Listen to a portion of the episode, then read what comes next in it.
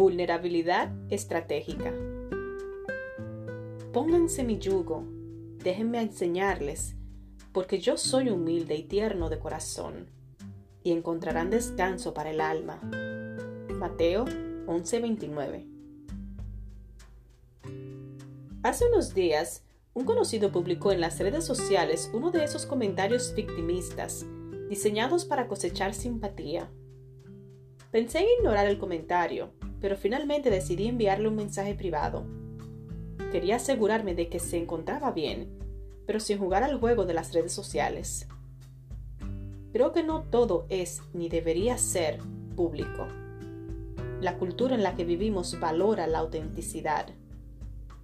Sin embargo, hay una gran diferencia entre la vulnerabilidad y la sobreexposición. La sobreexposición no busca una conexión real con los demás, lo cual demanda tiempo y esfuerzo, sino atención. La sobreexposición no es verdadera vulnerabilidad, sino manipulación. Es un atajo, un chantaje emocional.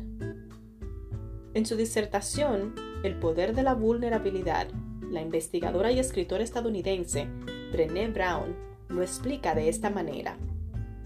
Usar la vulnerabilidad no es lo mismo que ser vulnerable. Es lo opuesto.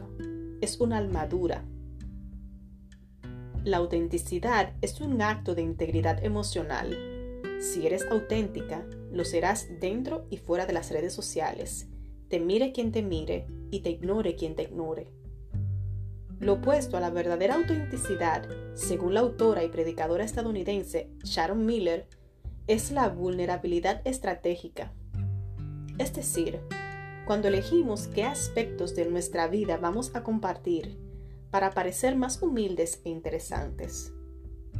Por ejemplo, publicamos una foto en las redes sociales y decimos que en la toma no usamos maquillajes ni filtros, para que la gente admire nuestra autenticidad.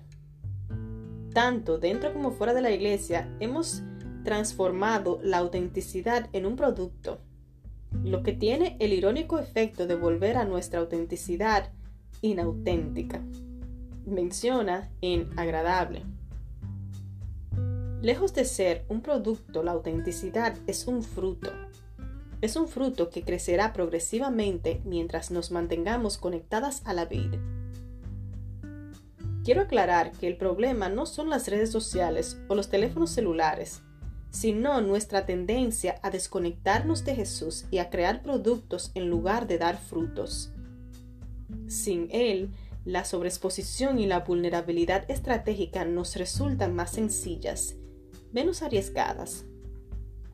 Sin embargo, Jesús nos invita a vivir mejor, a aprender de Él y que es humilde y tierno de corazón. Jesús, quiero aprender de ti. Quiero vivir con madurez e integridad emocional. Enséñame a ser humilde y tierna de corazón.